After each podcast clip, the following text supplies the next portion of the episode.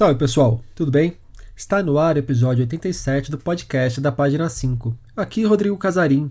Página 5 é também a coluna de livros que edito no portal UOL. Estou no Instagram como página.5, no Twitter como arroba e no Telegram, só procurar pelo grupo Página 5. No episódio 76 aqui do podcast, eu conversei com o jornalista e tradutor Eric Nepomuceno sobre a vida ao lado de gente como Gabriel Garcia Marques, Julio Cortázar e Eduardo Galeano. Já no episódio passado, o papo com Alan Riding girou no entorno do nome de Juan Rulfo, autor de Chão em Chamas e do incontornável Pedro Páramo, livro essencial para entendermos o tal do realismo mágico, uma das chaves mais famosas do chamado boom da literatura latino-americana. Pois faltava um papo sobre o que anda sendo produzido hoje por esses lados do mundo. O momento da literatura latino-americana é muito bom quem acompanha a coluna já deve ter notado o meu apreço pelo que vem sendo feito aqui no Brasil e nos países da vizinhança. Daí que rolou uma coincidência. Agora, em julho, a Laura Del Rey e a Raquel Domarco ministrarão o curso Literatura Latino-Americana. Cheguei. E agora? Serão dois encontros virtuais, um no dia 14 e outro no dia 21. Convidei as duas para a conversa que vocês ouvirão a seguir. Elas são as responsáveis pela editora Incompleta e pela revista Punhado, que nasceu em 2017 e desde então publica aqui no Brasil textos e entrevistas com gente de diversos cantos do continente. Nas aulas, elas passarão por temas como o interesse dos brasileiros por essa literatura, o chamado Novo Gótico, a relação dos nomes do presente com os autores do passado e o destaque que há hoje para a literatura feita por mulheres. São assuntos que também fizeram parte do nosso papo. Para quem gosta de dicas de leitura, recomendo fortemente separar um papel e a caneta para anotar os nomes que aparecerão durante a conversa. Laura Del Rey, Raquel Domarco, obrigado pela presença aqui no podcast da página 5. Laura, Raquel, cheguei agora. O que, eu preciso saber sobre a literatura latino-americana de hoje? Como anda a literatura desse canto do continente, do mundo? Laura, pode começar por você que riu primeiro. gente, é, a gente tem pensado muito, né, sobre esse momento da, da literatura latino-americana e no nosso caso com a Punhado também caribenha, né? A gente estende ao Caribe assim, é, porque no trabalho que a gente faz com a revista Punhado, eu acho que é um é quase uma tentação assim, impossível de não sentir essa de tentar descobrir através das autoras que a gente pesquisa, não só das que a gente termina publicando, né, mas todas as autoras pelas quais a gente passa, lê, conhece, até chegar nas edições que a gente decide imprimir, é uma tentação quase irresistível buscar pontos comuns, assim, né? É, de temáticas, de estilo literário, como são todas contemporâneas, é, parece que isso poderia ser um tipo de mapeamento do que está acontecendo agora, né? Mas ao mesmo tempo que a gente cai nessa tentação e conversa muito sobre isso, é tão difícil, né, você desenhar com tanta precisão o que pode ser que esteja acontecendo, porque eu não sei, eu sinto essas organizações em ondas, né? Boom, novo boom, novo novo boom, gótico, novo gótico. Essas coisas elas têm também muito uma um movimento quase que mais de mercado do que de produção, né? Eu sinto que nessas coisas tem, por um lado, tem a pesquisa acadêmica que busca organizar, sistematizar, compreender determinadas coisas para, enfim, organiza mesmo em grupos para tentar reconhecer movimentos e, e entender aquela literatura como uma manifestação do seu tempo e tal. Mas tem também muito, eu acho, uma um fator de mercado, de jornalismo mesmo, é, que move né, esses nomes, esses gêneros e essas organizações, porque esses grupos parece que facilitam a comunicação, né? Você dizer, você juntar, por exemplo, sob um mesmo, com uma mesma alcunha, né? Uma autora como a Mônica Orreda, a Liliana Colanzi a, e a Giovanna Rivero, facilita, é, às vezes conseguir até o espaço para falar sobre essas autoras, né? que, embora a gente tenha ganhado cada vez mais nos últimos anos, não são o que mais sai, né, assim, nos nossos jornais, revistas, resenhas e tal. Então, parece que você agrupar aumenta esse espaço, dá mais visibilidade, mas mas não, era isso que eu queria dizer, que, que tem um pouco uma coisa mercadológica por trás dessa organização. Outro dia eu estava falando com a própria Giovana Rivero, boliviana, autora do, do Terra Fresca da Sua Tumba, né, que a gente publicou junto com a editora Jandaíra, e eu mandei para ela uma. Eu sempre mando, né, as resenhas, coisas que saem aqui no Brasil, porque ela é super animada para descobrir o que estão falando do livro dela, e ela lê bem assim em português, ela, ela sempre consegue entender. E várias vezes ela, ela faz esses comentários, né, num sentido de. É, puxa, por, por um lado, como, como dar determinadas etiquetas para o que a gente está, para o que a gente escreve tira um pouco o que poderia ser uma coisa mais heterogênea, né? Parece que desdiferencia é, e, e um pouco aplana né, as nuances, mas por outro lado, como isso também tem feito com, com que mais veículos falem do meu trabalho, que, que talvez se não fosse através disso não se falasse. Então eu sinto que ela, ela pessoalmente, por exemplo, tem mais entusiasmo com isso do que ranço, né? Mas são coisas assim para a gente pensar um pouco. Bom, eu, eu, entendo o que você está falando. Eu, como jornalista, né, é, eu escrevo muito a partir desses, desses recortes, que é um recorte muito mais de recepção minha enquanto leitor do que de ponto de partida de, das autoras, principalmente. É, eu acho que a gente ainda vai falar sobre isso, mas é um momento de muita escrita de mulheres, é, das autoras latino-americanas mesmo. E pensando aqui na hora que você está falando, por exemplo, eu já escrevi sobre a presença da da violência doméstica, é um tema muito recorrente na literatura latino-americana hoje, me parece, a violência psicológica. Uh, das chilenas está chegando muita coisa que tem a ver com a ditadura, mas são recortes realmente. É um recorte que vai aproximando alguns livros, mas cada livro poderia tomar pontos diferentes que o afastam completamente um dos outros. Uh, Raquel, você discorda disso tudo? Concorda? Não, Não discorda nem concorda? Tá tudo bem? Eu concordo, mas é, para mim essa questão é, desses, justamente desses pontos, né? Quando você pergunta para gente, por exemplo, é, o, que, o que, que eu preciso saber? Cheguei agora. Eu acho que essa é a pergunta é, de um milhão de dólares, é a pergunta que a gente se faz sempre a cada nova edição da Punhado, né? Peraí, o que está acontecendo que a gente está perdendo e precisa saber? É, ter a consciência que não dá para saber tudo também já dá uma não tranquilizada, né? Tudo. Como Importante. que a gente abarca o todo? É impossível, e principalmente com aquela questão de estar muito próximo, sabe? Aquela coisa de estar muito próximo do quadro, você não tem. Então, talvez a gente ainda precise de algumas décadas para ter realmente o, o, entendimento geral e, e até para nomear certas coisas e certas correntes, certos, como você diz, pontos de contato que a gente intui, mas eu acho que ainda faltam aquela a passagem do tempo, né? A, a, depuração do tempo. Quando você diz é, é, é, essa percepção que você tem como leitor, eu acho que é muito também a nossa percepção, não só como leitoras, mas como é, curadoras e, e, no caso da Lau, editora, e no meu caso, tradutora. O que, que acontece? Eu acho que tem muitas camadas nisso, Rodrigo. Tem a questão da, das próprias, vamos dizer assim, não sei se é a melhor palavra, tá? Mas das próprias. É, das próprias questões que cada é, cultura tem. Então, por exemplo, a questão da ditadura. Eu acho que é um tema, assim, para algumas, para muitas, né? Não poucas, mas muitas culturas. Mas as ditaduras também, elas têm, elas tiveram suas especificidades. Então, você vai ver alguns elementos mais em alguns tipos de literatura, mas em outros. No nosso caso, por exemplo, que a gente trabalha caribenhas, isso é uma coisa que a gente discute bastante.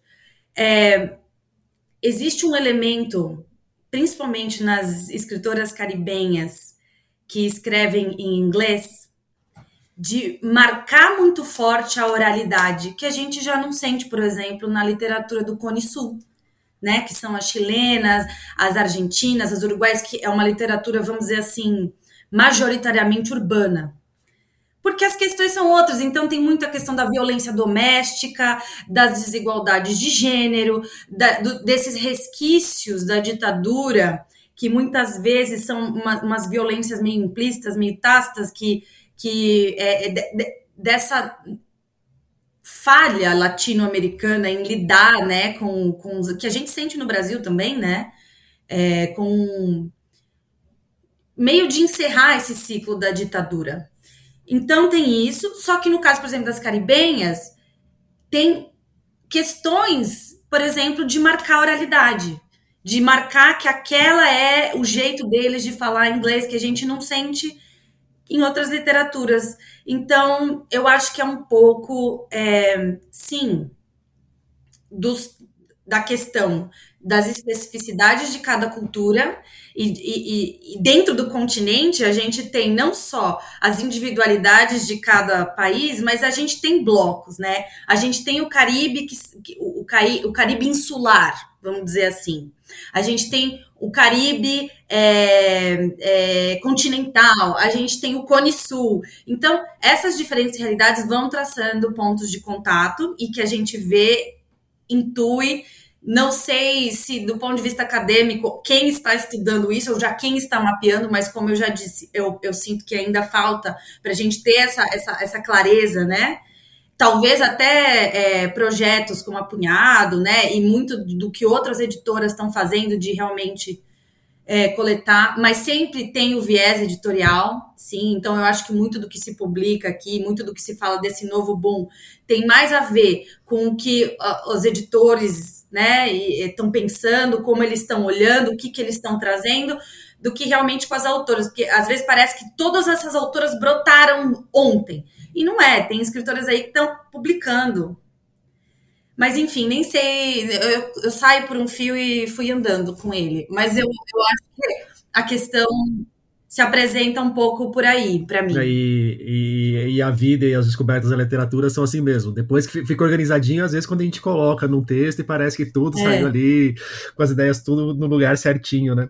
Mas eu estava pensando justamente sobre isso, estava pensando sobre isso ontem. É, justamente sobre as chilenas, essa questão da, da ditadura na presença da literatura chilena que me chega hoje, é, o quanto que também eu coloco isso a partir da leitura de, sei lá, cinco, seis autoras, cinco, seis autoras publicadas por duas ou três editoras daqui, o que é um universo importante de escritoras, mas é muito pequeno para falar de uma totalidade de movimento de autoras chilenas estão resgatando a ditadura como se fosse uma coisa que marcasse toda uma geração de chilenas, né? Mas deixa de ser um, um assunto em voga ali.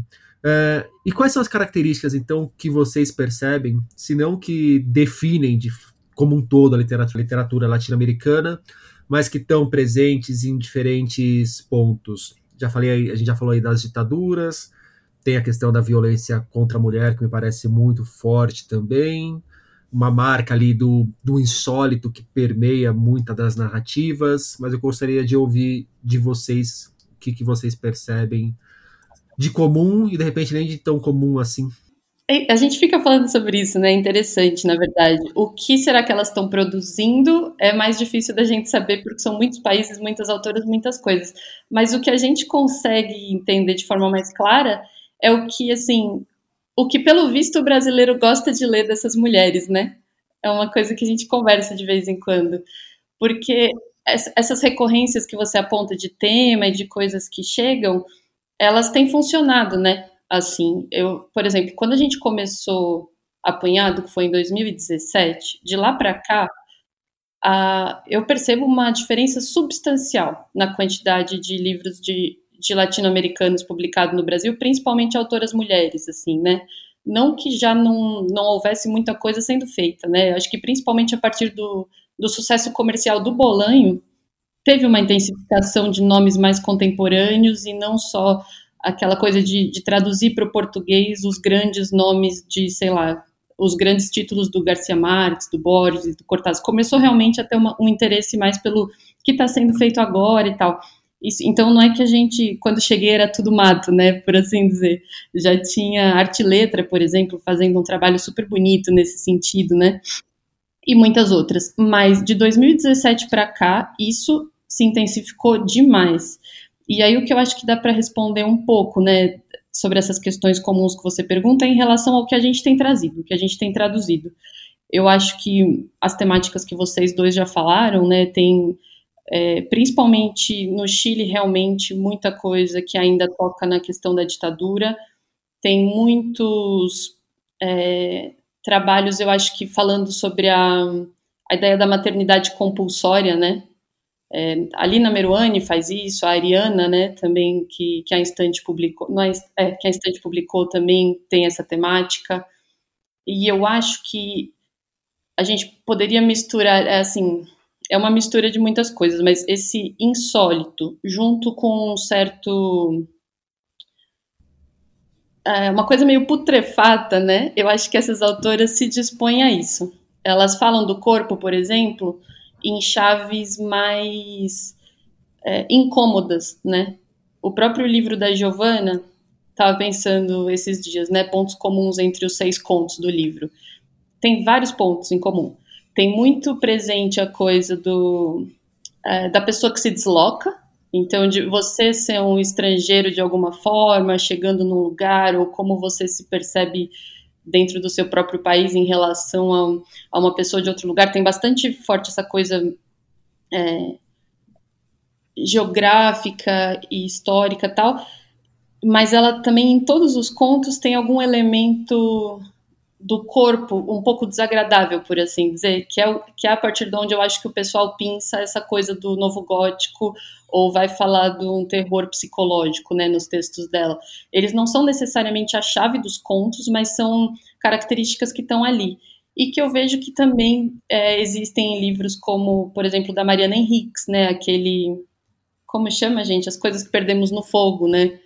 É, então também acho que são esse também é um ponto de coincidência essa essa predisposição a lidar com o difícil, né? O, você falando me vem à cabeça, por exemplo, a Maria Fernanda Ampuero, com Rinha de Galos, e o Temporada de Furacões, da mexicana Fernanda Melchor, eu esqueci o nome dela, Isso, acho que é Fernanda, Fernanda Melchor. Melchor. Me parece que tocam nesses pontos também. Não, me parece não, tocam nesses pontos, são livros que eu conheço mais ou menos bem eu, eu colocaria aí também, que daria para fazer essa aproximação dessa do putrefato que você falou. Eu, eu fico pensando até que ponto também é, é, a gente vê muito essas questões, a gente não pode deixar de, de considerar o momento cultural que a gente vive no continente. E eu acho que tem é, essas questões do corpo, e principalmente do corpo da mulher, enquanto é, esse objeto ultra explorado, né? Que, que se é como uma era é, em que as mulheres tomam é, se apropriam do discurso do próprio corpo para tirar, é, saindo daquela hipersexualização e indo para essa coisa de, desse corpo meio decrépito, explorado e, e de várias formas, né? Tanto pela violência quanto que, pela maternidade compulsória, que é, um, é engraçado. Eu lembrei até do conto da, da Uruguaia, Água Gelada, que saiu na Punhado, né? O quanto aquela relação com as filhas é difícil. É... Isso. Então, é, eu acho que são temas que estão muito expostos no nosso momento cultural, a gente vê isso no Brasil e como está acontecendo no Brasil, em muitos outros países da América Latina, eu acho que é como se fosse assim, um momento do nosso feminismo de forma um pouco continental, que é diferente, um pouco diferente entre um lugar e outro, né? É, alguns lugares, como né, o tema da ditadura, se sente mais isso também sobre o corpo feminino, é interessante. É, e, é, e outra vez, né, não é uma coisa necessariamente que surgiu ontem. A gente tem um, o texto da Helena Poniatowska, que está na Punhado 1, que dialoga, é isso, é um corpo feminino ali naquele lugar de opressão, de repressão e tal. É, e a coisa do insólito, eu fico pensando também até que ponto isso não é é, um pouco do sujeito contemporâneo, lidar com certas coisas insólitas, porque isso eu não, não é uma coisa que eu vejo só na literatura e nem na literatura, só na literatura da América Latina. Eu acho que, não sei, eu entendo isso um pouco como uma coisa das artes plásticas, da, das artes dramatúrgicas, do cinema, até, sabe? É, então, é algo que eu me questiono, assim, esse insólito, ele, ele é muito particular de cada país, a maneira de tratar o insólito, que elementos você vai pôr nesse insólito. Eu entendo essa relação com o gótico, por exemplo, mas eu acho que é uma o insólito, ele é um uma coisa, até, né, falar disso hoje, depois de Covid, onde o mundo inteiro meio assim, né, ficou meio. Já não era aquele problema que você vê uma guerra num lugar e, ah, nossa, que triste, porém, né, aquilo não afeta. Todo mundo mesmo foi afetado, então, não sei, eu acho que essa coisa do insólito talvez seja uma, uma coisa do sujeito contemporâneo. É um questionamento aí que eu hum. faço. Então, e essas leituras que tendem a destacar o insólito na literatura latino-americana com, com recorrência. Pode ser uma leitura feita sob uma influência muito forte ainda da chave do realismo fantástico, que aí você tende a buscar esse ponto de fantasia, de magia, de menos racionalidade, de estranhamento em tudo que é feito no continente. E, e, como que vocês veem essa a questão do realismo fantástico e a maneira como muitas vezes ele vai sendo entuchado em tudo que é feito na literatura latino-americana?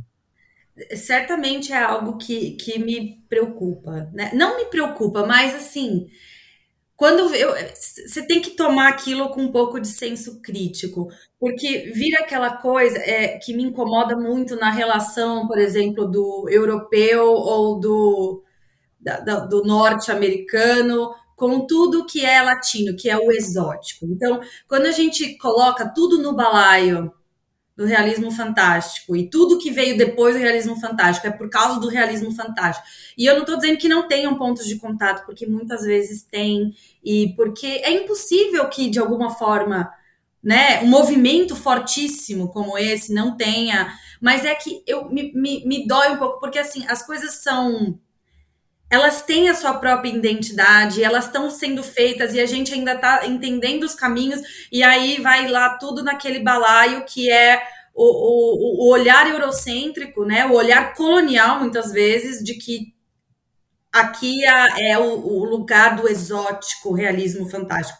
Então, eu, eu, eu teria cuidado, assim, eu, eu tenho um pouco de cuidado. Não, eu perguntei, mas eu concordo contigo. Eu até trago esse olhar colonial para nossa situação local das pequenas colonizações que existem dentro de cada país, dentro de cada regionalidade, Exato. que assim, quando é uma interpretação da realidade vinda de alguém do lugar isolado, do interior, vem esse olhar colonizador da grande cidade, da metrópole, e falar, ah, olha é lá o realismo fantástico, como se fizesse uma hierarquização das maneiras de se entender a realidade. E aqui eu não estou falando se é a, a, realidade científica ou não que, que predomina, que deve predominar, porque a gente tem, na literatura, está encarando a realidade da perspectiva de cada um dos indivíduos ali presentes, né? Então, é, eu, eu, eu não gosto muito do termo realismo fantástico, que parece que é, olha como aquele pessoal lá isolado tem uma maneira peculiar de olhar o mundo, de encarar o é. mundo. É, olha, é quantas olha quantas coisas que eles inventam para fazer com que o mundo deles faça sentido. Exato. Mas eu acho que coisas. Você estava falando, eu não, eu não sei se a gente já estava gravando ou se era off-topic, mas você estava falando da sombra, né? Que o Juan Rulfo é, espalha, assim. E eu estava conversando outro dia com a escritora Gabriela Guerre sobre isso, assim, como essas esses grandes nomes de cada país acabam sendo umas montanhas e por serem montanhas vão eles fazem sombra mesmo, assim, né? Então não tem como dizer, por exemplo, que é difícil a gente se relacionar com a literatura argentina, por exemplo, sem pensar no é, no César Aira, no Borges, no, no Cortázar, a gente, é, os países carregam né, as suas montanhas, como a gente carrega a Clarice Lispector, o, sei lá, o é, Guimarães Rosa, né? Esses nomes que você percebe que ele, eles vão ter um peso e que você adere, você simpatiza ou você refuta, mas dificilmente você não se relaciona com eles, né? E eu acho que, não sei, isso também tem a ver com uma coisa que outro dia a gente estava conversando, eu e a Raquel. É...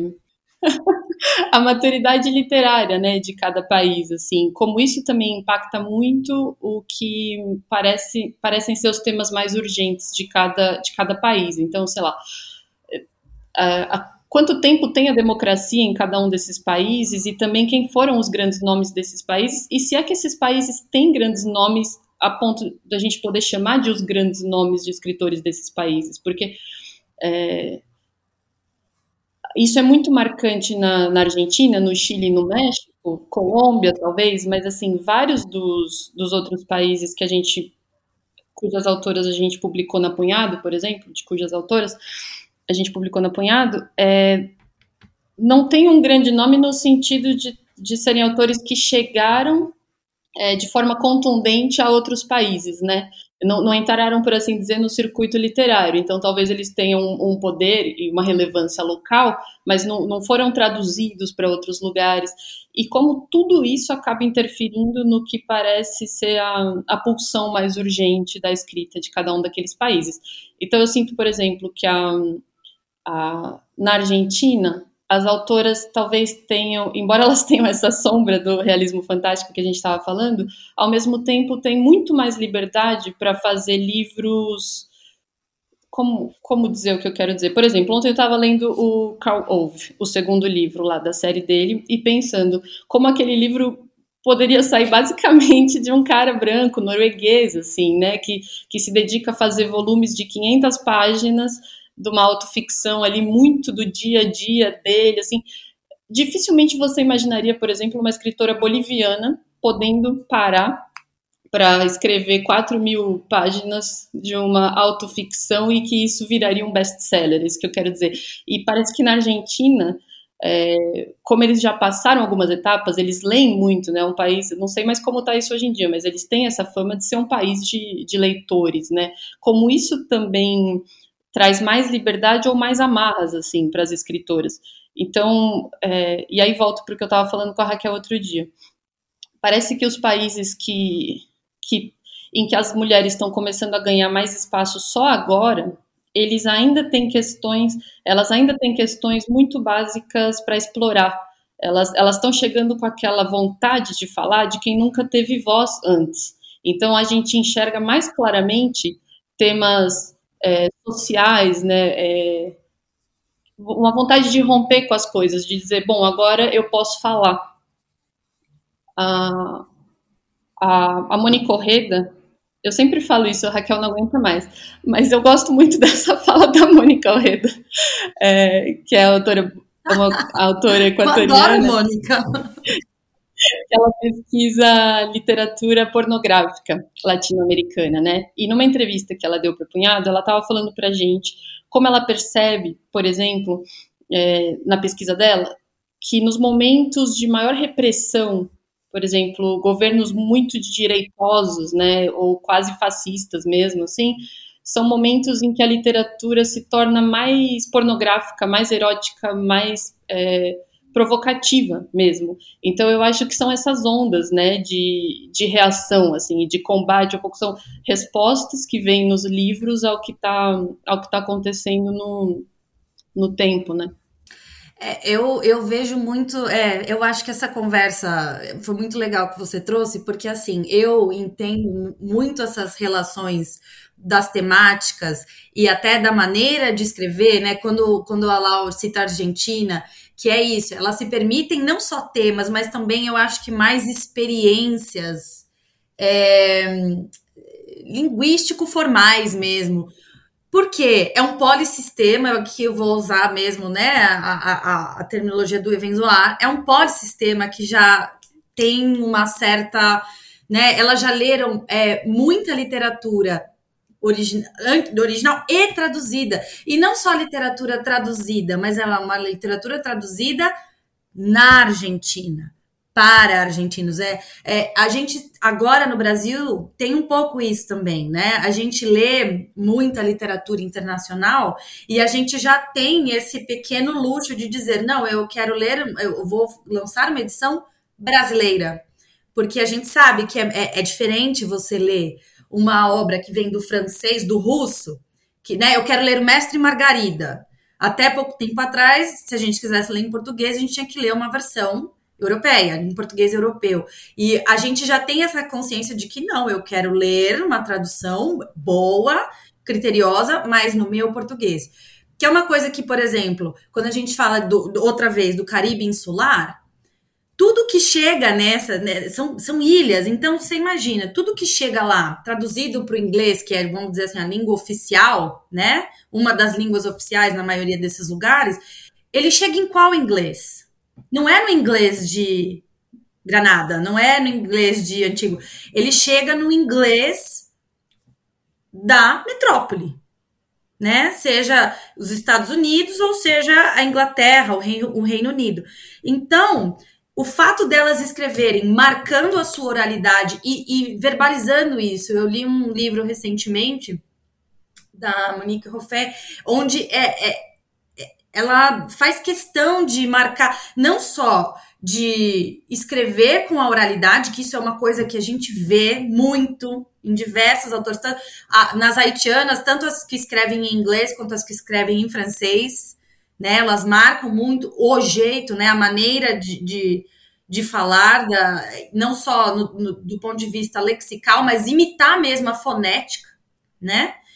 É, mas ela verbalizava, tipo, ó, aquela era, é, ela é uma, é, por exemplo, uma das personagens, era uma personagem que ela manifestamente era descrita pelo narrador, ela, era muito difícil para ela se encaixar ali, porque ela era uma mulher branca falando como um negro da ilha, né? Que então, é, é, esse tipo de, de situação a gente já não sente, né? Por exemplo, é, nas autoras argentinas, nas autoras chilenas, porque tem a ver com realmente as etapas, né? Como a Laura falou, mas também eu acho que é uma questão de polissistemas, né? De como as literaturas, inclusive as internacionais, e esses textos fundamentais que, que fazem parte do cânone literário universal, como eles chegam nesse lugar. Então eu entendo também dessa forma, Rodrigo. Raquel, você lembrou aí de um país interessante para a gente falar sobre como ele se localiza na literatura latino-americana, na literatura americana, é, que é um tal de Brasil. Como que nós dialogamos, não dialogamos? Recebemos, sim, tem, como a gente já falou, passou por aqui, a gente tem recebido com cada vez um volume maior de, de autores e autoras da, da América Latina, do Caribe também. Não sei como que a gente tem chegado a esses países, mas como que vocês veem a relação do Brasil e da literatura brasileira com esses outros países e essas outras literaturas que nos cercam? Eu vejo que hoje existe é, uma consciência, pelo menos nessa bolha da literatura, que eu acho que já está um Pelo menos entre nós três. É, entre nós três, que nós somos latino-americanos. Somos lusófonos, sim, mas somos também latino-americanos. E eu acho que é, essa. Porque sempre era um pouco assim: a literatura latino-americana e Graciliano Ramos era outra coisa. A literatura latino-americana e Clarice Lispector é outra coisa. Não, hoje eu acho que a gente já se entende, né? Nesse, nessa como parte desse continente e adota também, entende as nossas especificidades, as nossas diferenças, mas se entende, e é por isso também que surge esse interesse em ler o vizinho, né? Em entender o vizinho e buscar esses pontos de contato. Isso é uma coisa que eu, desde a primeira punhado, é muito maluco, assim, porque, é, e eu já comentei com a Laura isso muitas vezes, eu leio essas mulheres e. É, eu amo muitas autoras de muitos países e, e, leio né, literatura, escritoras da Europa, escritoras da Ásia, é, e gosto muito, mas parece que eu, eu consigo entrar num nível de identificação e, e não é gosto. É interessante isso, que não é só o gosto, que claro, tem, tem textos na punhada que eu amo, que são assim, nossa, tem textos que eu gosto objetivamente, eu sei que são bons textos, que é uma literatura que, que deve ser publicada, que deve ser lida, mas não é aquela coisa, aquela identificação subjetiva. Mas mesmo assim, é, é, eu acho que eu comunico com eles em camadas mais profundas, e eu acho que tem a ver com o fato de que nós somos mulheres na América Latina. Entende?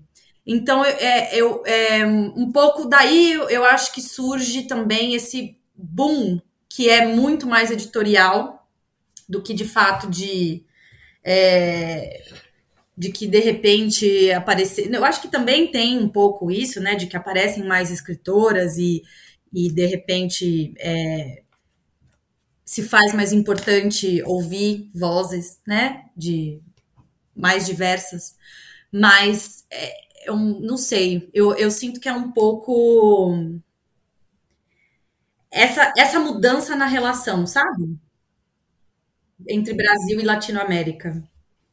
Eu acho que a gente tá. Tem várias. A gente está trabalhando muitos temas, assim, é, políticas afirmativas com muito atraso, né? E que entraram com bastante intensidade, assim, no debate nos últimos tempos, né? Então, é, temática antirracista, feminista, essas coisas ganharam muita força, felizmente, assim, né? E, e claro que num primeiro momento, às vezes, entra de um jeito é, esquisito, mas imprescindível para que daqui a pouco a gente consiga lidar com tudo de uma forma mais madura e eficaz, né? Quando eu digo esquisito, eu estou falando, por exemplo, sobre como, no fim das contas, as marcas se apropriam dessas pautas para vender os produtos delas, esse tipo de coisa que eu estou dizendo, assim, né? Uma coisa que deveria ser uma mudança social muito profunda e que a gente é, às vezes dá uma preguiça de ver como, na verdade, tudo se torna um pouco mercadoria de novo, né?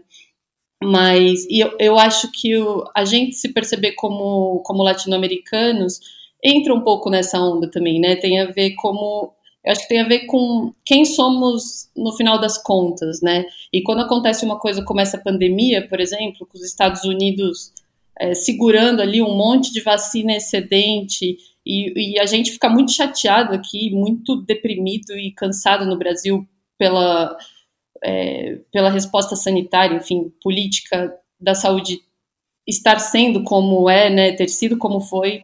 Mas se a gente se comparar com outros países da América Latina, a gente está muito à frente. Então, quando a gente olha ao redor, assim, o, tem países que ainda estão com 6% da, da população vacinada, né? Assim, eu acho que a gente tem finalmente, talvez, é, começado a se ver como é, mais primos dos países vizinhos do que filhotes dos Estados Unidos. Eu espero, porque eu acho que isso é muito importante para a gente se entender melhor, né?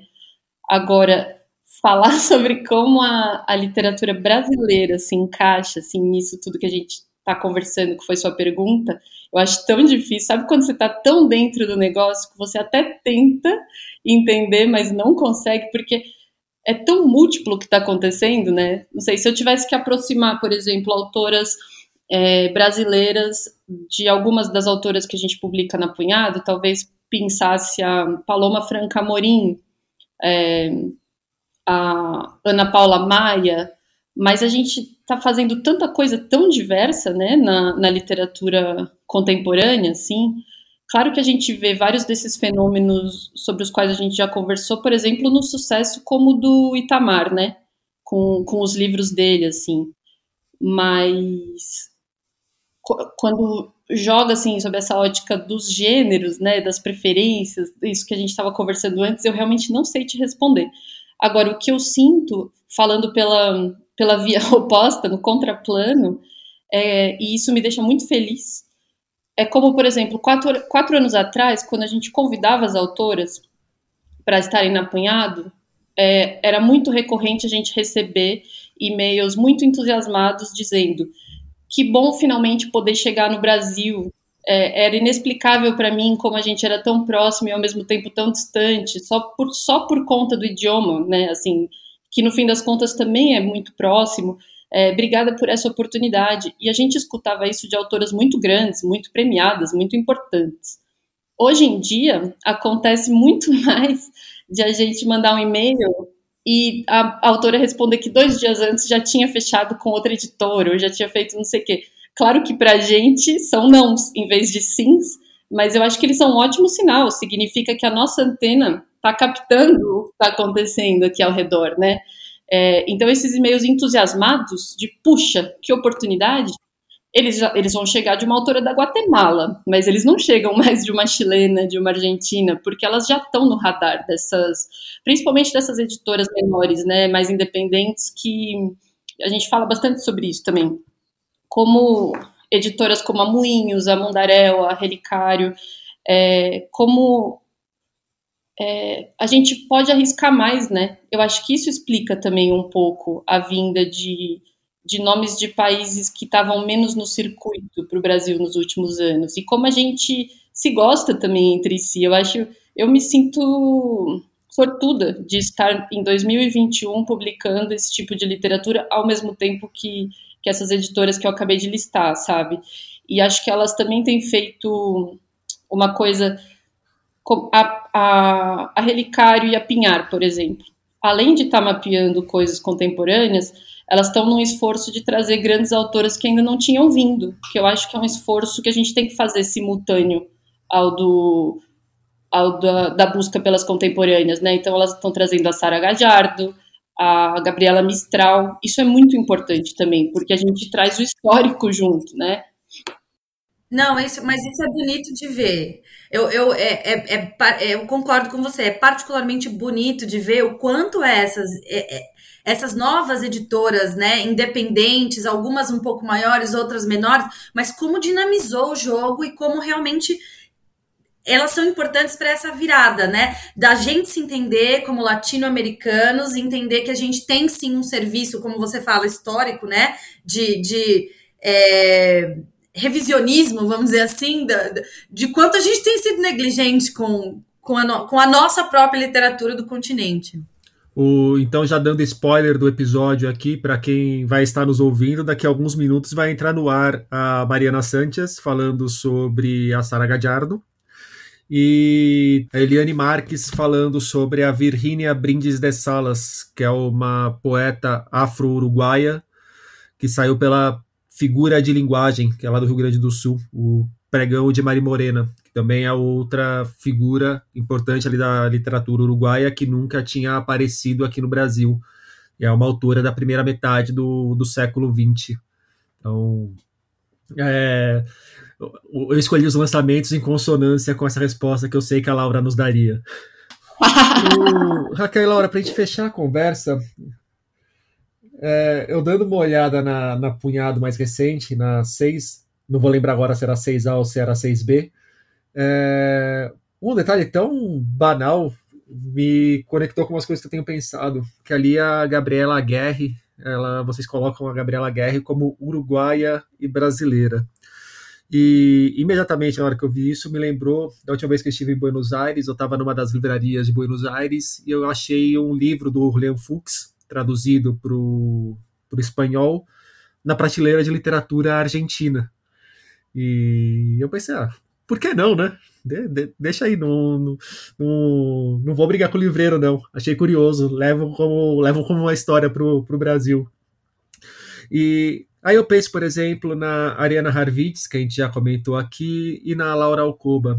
A Ariana, uma escritora argentina, radicada na França, que escreve em espanhol, mas sobre uma realidade de um quase não lugar, mas é um não lugar com muitas características francesas. Agora, no Precoce, é um não lugar onde as pessoas torturam o ganso para fazer foie gras, por exemplo, que não rola na Argentina. A Lara Alcoba, por outro lado, ela escreve em francês, só que sobre uma realidade muito argentina. Ali o La Casa de los Conejos, que foi o livro que eu li dela, uma criança que cresce numa casa onde os pais são motoneiros perseguidos pela ditadura argentina. Uh, aí tem a Juliana Delgado Lopera, que, Laura, sempre que você falou sobre essa questão da linguagem dos autores caribenhos, da, de como eles marcam a, a linguagem, me veio a Juliana, que é uma colombiana da região ali caribenha da Colômbia, se não me falha a memória, mas que mora nos Estados Unidos, mora em Miami, escreve em inglês, mas escreve no inglês muito permeado pelo espanhol e pelo espanhol dito pela comunidade latina ali de Miami. E escreve sobre uma realidade muito latina ali de Miami. Nesse sentido, até acentuando um pouco mais, eu poderia colocar a moça que eu sempre esqueço o nome, aqui, a, a Sandra Cisneros, que A Casa na Rua Mango já é um livro de literatura inglesa, mas que fala sobre a comunidade mexicana nos Estados Unidos, e é um livro escrito em inglês. é uma época de fronteiras muito permeáveis, não do o que é a literatura latino-americana. É, é uma, me parece uma época que tem muito isso daí. É, é uruguaio e é brasileiro, é latino-americano e é estadunidense, é, é, argentino, mas pode ser francês. No... É porque eu acho é que o sujeito é composto de múltiplas identidades, né? Eu não acho que a nossa, a nossa subjetividade seja una. É, mas a coisa que eu penso muito, e vocês veem dessa forma também, então, isso aí de é, as fronteiras são muito mais, menos é, delimitadas do que parece quando a gente olha para o mapa? Eu acho que a, o, isso é uma coisa que a gente pode dizer, assim, né? Tem, tem várias que eu me sinto insegura para dizer a partir da nossa pesquisa na Apanhado, mas essa eu acho que é uma que a gente pode dizer com certeza, porque eu já fiz a conta. É, mais da metade das autoras que a gente publicou é, nesses quatro anos, e são autoras de 18 países diferentes, assim, nascidas, né, em 18 países diferentes. Mais da metade delas não mora mais no país em que nasceu. E isso tem muito a ver com a precariedade do nosso sistema editorial como um todo, assim, né? Elas precisam, de certa forma, sair para ganhar uma bolsa, para escrever, para ganhar um prêmio, para conseguir começar a ter uma carreira um pouco mais é, sólida, né? Esse, é, esse é um aspecto também, assim, desses trânsitos. Mas o, o que eu acho interessante é como elas colocam essa experiência no, no texto delas, assim, de um jeito é, bonito, mas sem evitar as ambiguidades, assim, né, desse, os, as problemáticas desse ser estrangeiro. Claro, quando a gente está falando uma coisa Uruguai-Brasil, ela é um pouco mais apaziguada, mas, por exemplo, a Cláudia Ujoa, que é uma autora peruana que a gente publicou na Punhado 2, ela mora na Noruega, e, e a maneira como ela fala daquele país, ou mesmo como a, a Giovana traz algumas questões do Canadá e dos Estados Unidos no Terra Fresca, assim, você vê que o trânsito vira uma temática também, né? Não lugar, né? Eu, essa, essa coisa das fronteiras difusas, eu acho que a gente vê essa, esse aumento do não lugar e o não lugar como constitui, como parte constituinte da identidade também eu, mas eu acho que isso só agrega, né? Isso deixa a coisa. Porque em algum momento a gente também tem os nossos não lugares, né? Dentro do que. Enfim, dentro da vida. É, eu vejo isso aí muito mais como uma virtude do que como um problema mesmo. Às vezes é um problema só para quem quer definir em caixinhas, mas aí não é o problema da criação artística, né? É, inclusive, falando sobre isso agora, me lembra do, do Kentucky, que finalmente está para sair do Brasil, da Samantha Schweblin, que é um romance internacional, se passa em diversos cantos do mundo ao mesmo tempo. E eu acho excelente que a Samantha tenha optado por, por seguir esse caminho também. Raquel, Laura, muito obrigado pelo papo. Obrigada a você, Rodrigo, pelo convite. Recapitulando, literatura latino-americana. Cheguei. E agora? Curso com Laura Del Rey e Raquel Domarco, as cabeças à frente da editora Incompleta e da revista Punhado, acontece nos dias 14 e 21 de julho, das 19 às 21h30.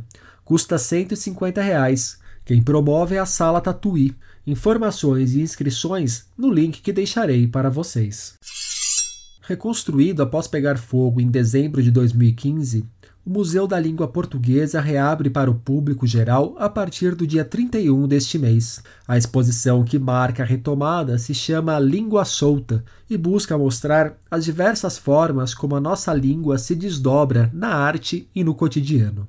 Com curadoria de Fabiana Moraes e Moacir dos Anjos, a exposição reúne 180 peças que conectam a língua portuguesa a questões como a política, a vida em sociedade, a religião e a busca pela sobrevivência. São cartazes, brinquedos, rótulos de cachaça e outros itens a princípio ordinários que se misturam a obras de grandes artistas. Língua Solta fica em cartaz até o dia 3 de outubro. Mais informações no site do Museu da Língua Portuguesa.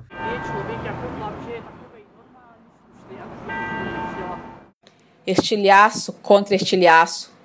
Que amor com amor se paga? Um camelo? Olho por olho, a que parábolas do céu? Cristo negro, maniado pela audácia e pela força, deixarás tua mansidão de cordeiro e tua vergonha.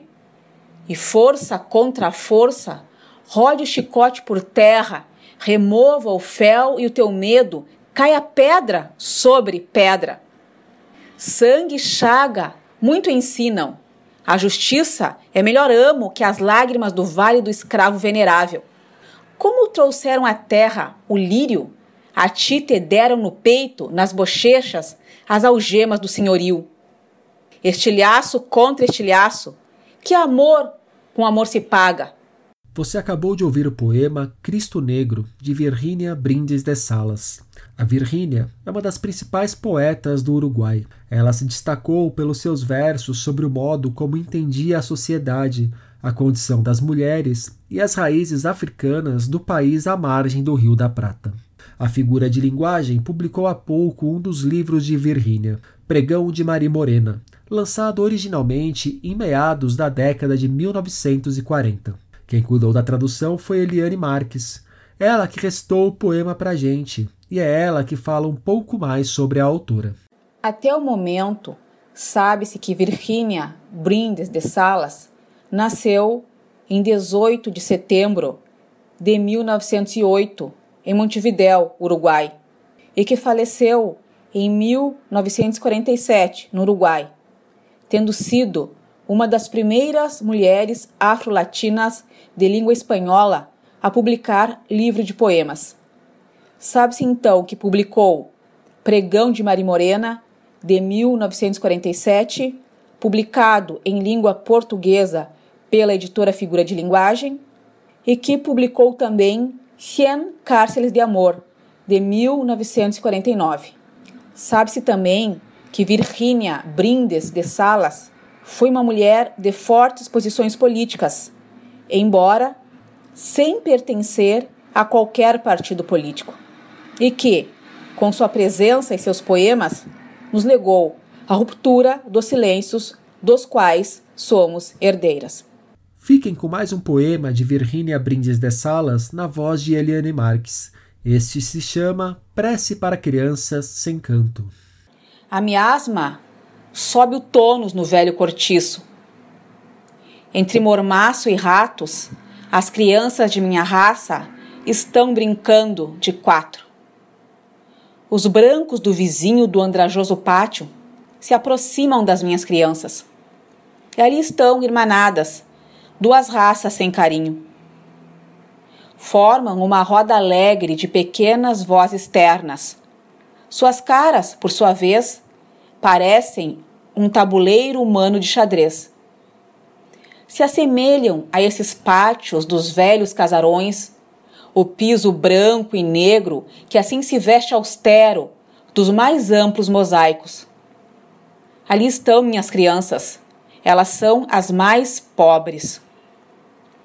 Nesse pátio imundo, todo baralhado, não há redes, nem bonecos, se em seus quartinhos velhos escasseia o pão seco, quero beijar a cabecinha da criança negra e dar a ela assim meu terno calor, que circule seu sangue neste amargo inverno.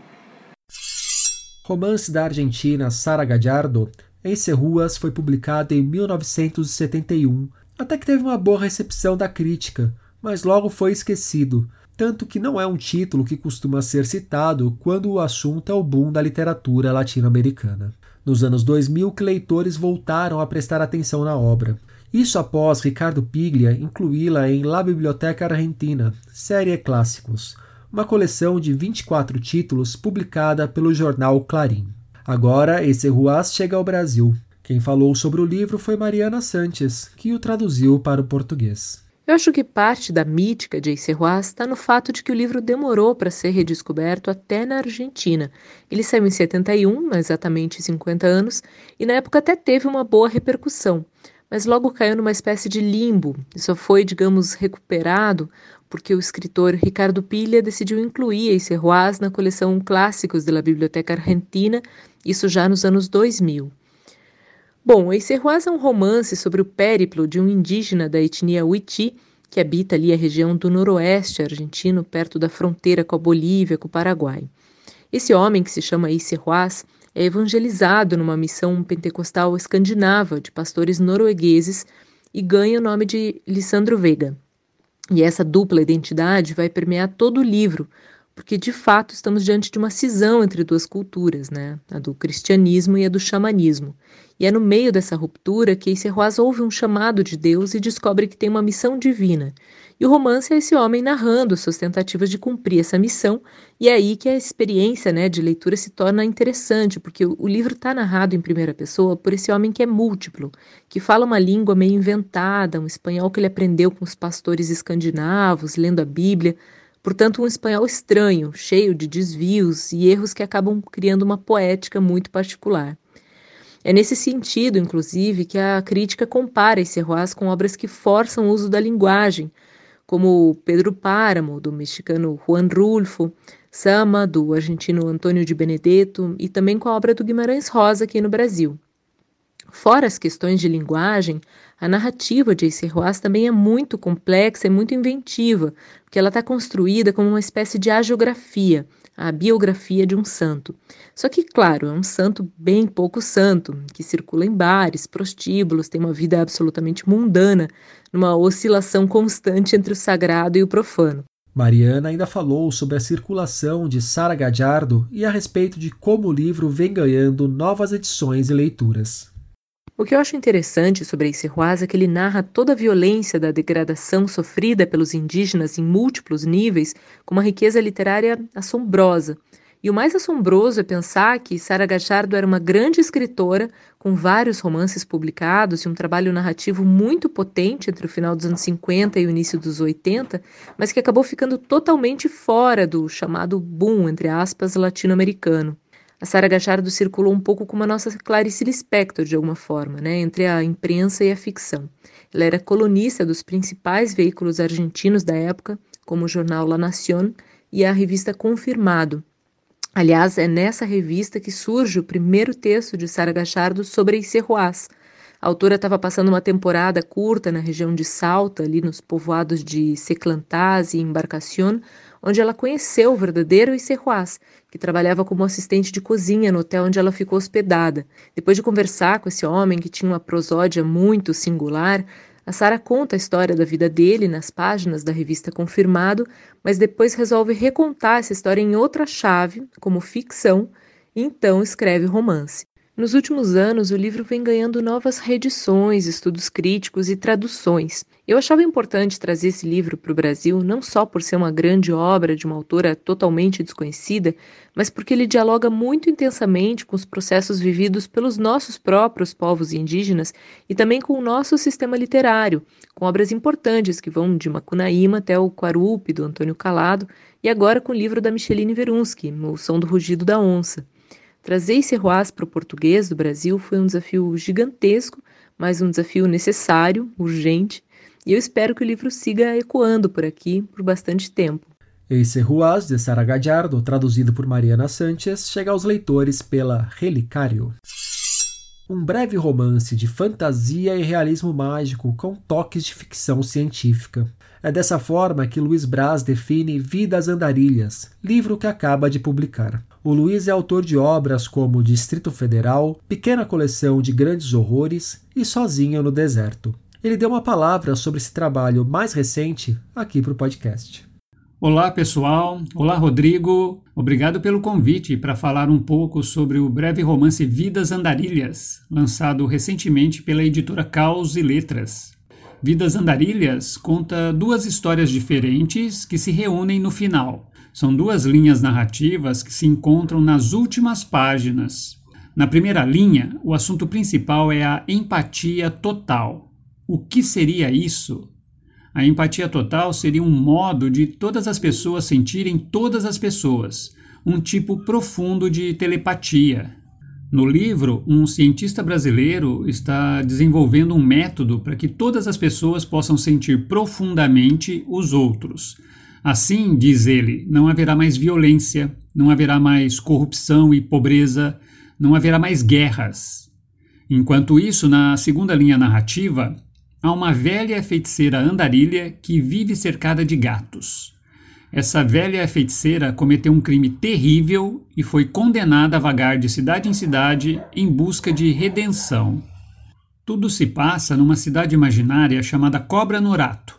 É uma cidade fantástica localizada no Mato Grosso do Sul. Essa cidade surgiu em torno de um morro e não tem ruas, nem alamedas, nem esquinas. Existe apenas uma única avenida, a Avenida Oroboro, que contorna todo o morro. No alto fica a misteriosa Torre de Babel. Cobra Norato já apareceu em outros livros meus, mas neste Vidas Andarilhas essa cidade passará por um evento terrível. Enfim, feita de capítulos curtíssimos, a história reúne numa cidade misteriosa vários personagens cujos caminhos nem sempre se cruzam, mas se afetam de maneira indireta. Vidas Andarilhas é um breve romance de fantasia e realismo mágico, com toques de ficção científica. Há uma atmosfera levemente filosófica que facilita a reflexão sobre identidade, realidade, transcendência, o bem e o mal. Como Luiz disse, Vidas Andarilhas sai pela Caos e Letras.